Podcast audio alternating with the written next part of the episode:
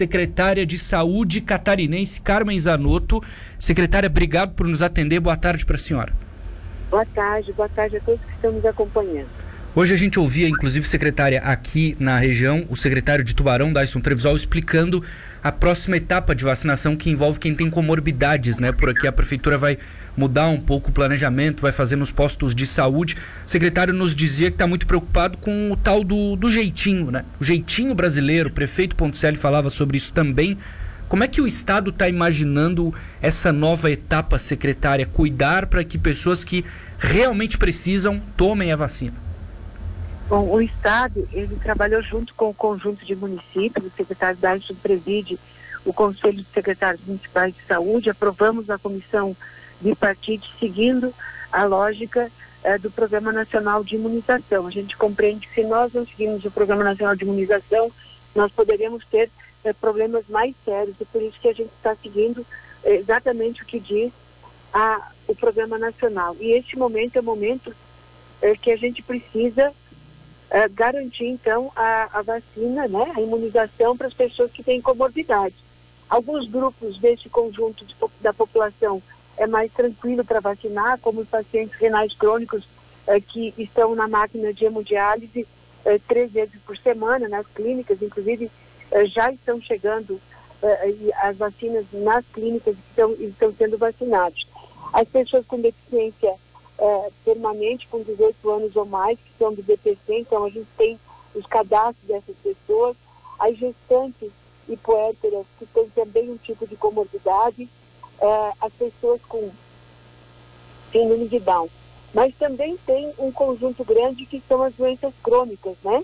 É, que são os cardiopatas severos, as pessoas que, são, que têm é, é, e precisam é, ter todo o tratamento porque eles têm é, diabetes, quem tem câncer. E esse elenco todo está sendo trabalhado junto com os municípios para levar informação. A estratégia de alguns municípios irem para as unidades de saúde é porque elas têm, dentro da unidade de saúde, cadastro, né? O acompanhamento eh, da população da sua área de abrangência e aqueles que não têm o cadastro, que o município não tem o histórico, terão que apresentar um documento como um atestado médico, uma declaração, para a gente procurar evitar ao máximo possível eh, os riscos de, de fraude no processo de imunização eh, em especial de 40, de 55 a 59 Sim. anos de quem tem comorbidade. Uhum. Secretária, muitos catarinenses têm tido receio vendo o noticiário aqui do lado do Rio Grande do Sul sobre a falta da dose 2. Santa Catarina pode ter o mesmo problema? Não, a, a D2 para a, a Coronavac deve estar chegando agora para nós, para aqueles municípios que ainda precisam. Tem municípios que não vão precisar de nenhuma dose é que o quantitativo que receberam para a primeira e para a segunda dose foram suficientes. Tem municípios que, em função de conseguir aspirar até 10 doses ou 9 doses, dependendo da agulha, dependendo do tamanho da seringa, eh, nós estamos precisando então um total de 48 mil doses, que já foi enviada para o Ministério da Saúde e deverá estar chegando, inclusive, eh, antes de domingo, ou seja, entre eh, amanhã de noite e sábado, nós deveremos estar recebendo e encaminhando para os municípios que ainda precisam da vacina Coronavac para V2.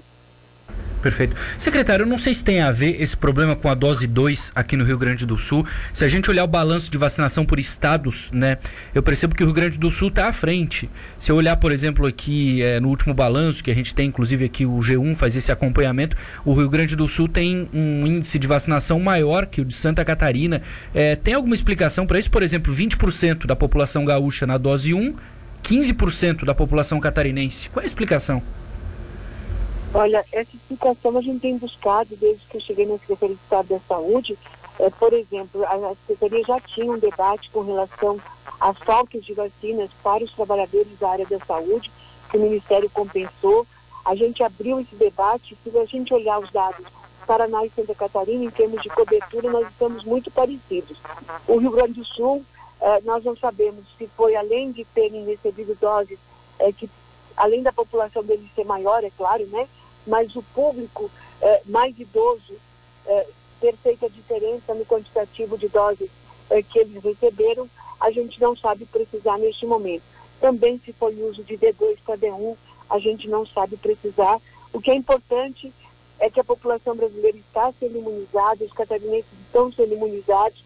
Esse mês de maio, a gente acredita que todas as pessoas com deficiência, dentro dos critérios, né, deficiência permanente, as comorbidades, possam estar sendo eh, vacinadas, para logo a gente chegar nos professores, eh, nos trabalhadores da educação e nos demais profissionais e a população que está desenhada pelo PNI. Entendi. Secretária, te preocupa essas declarações? A gente até falava sobre isso antes de, de, conversar com a senhora. Ontem o presidente acabou falando da China. Hoje o Dimas Covas, no Butantan, disse que já vai ter atraso do IFA. Isso pode impactar o ritmo em Santa Catarina? O que, que a senhora diria para a nossa audiência? Olha, é, segundo uma matéria já hoje, a nível nacional, o doutor Dimas é, colocou a preocupação dele com relação ao risco de atrasar a entrega do IFA, que é o insumo farmacêutico ativo, para o Butantan. O Butantan está conseguindo concluir nesses dias, está concluindo o primeiro contrato com o Ministério da Saúde de 46 milhões de doses e agora uh, ele precisa fazer o segundo contrato que só foi confirmado por do Ministério da Saúde a partir do mês de fevereiro, que são mais 54 milhões de doses. Então, uh, tomara, a gente torce para que isso não venha acontecer, porque nós precisamos de todas as vacinas que tenham sua segurança e sua eficácia comprovada. Perfeito. Eu preciso te perguntar, secretária, para a gente encerrar aqui, sobre o que vai acontecer amanhã aqui no Estado, né? Uma votação na Assembleia sobre impeachment. Eu não sei o que, que a senhora tem acompanhado em relação a isso e se houver alguma mudança, Olha, se a senhora já conversou é, com o Carlos Moisés, por exemplo. As atividades da Secretaria de Estado da Saúde, a necessidade, e eu vim para cá nessa missão de ajudar o Estado de Santa Catarina de ajudar no enfrentamento da pandemia neste momento que todos nós precisamos de muita unidade para enfrentar essa guerra, porque nosso inimigo tem que ser a luta contra uh, o coronavírus. Eu não estou debruçada, eu não sei o que vai acontecer. Eu sei que eu tenho a responsabilidade de até o último minuto uh, dar o meu melhor de mim como enfermeira e profissional da área da saúde. A questão política para mim, inclusive, uh, até o afastamento do meu partido, eu tive que me afastar para poder estar ajudando o Estado de Santa Catarina. Então, eu realmente não sei é, e estou debruçada é, buscando realmente ajudar os municípios. Estamos recebendo mais vacinas hoje, estamos falando com os prefeitos para pedir apoio e que eles reforcem as equipes de saúde dos seus municípios através do apoio do pessoal de administrativo, porque nessa fase agora a gente vai precisar ter cópias de documentos, ajudem a digitar, digitar as pessoas, né? Informar hum. quem é que já foi vacinado para a gente migrar também as informações para o Ministério da Saúde. É, eu acredito que Santa Catarina é o estado que é, todos nós nos orgulhamos, queremos bem, amamos o nosso estado, as nossas cidades e tudo que eu posso desejar é que Santa Catarina é, continue olhando para frente com unidade é, na luta por essa pandemia, para a gente combater esse vírus porque a gente precisa atender as pessoas que também não têm é, é, só a, a, o problema do Covid, nós precisamos passar por isso para poder avançar nas cirurgias eletivas, no diagnóstico do tratamento do câncer.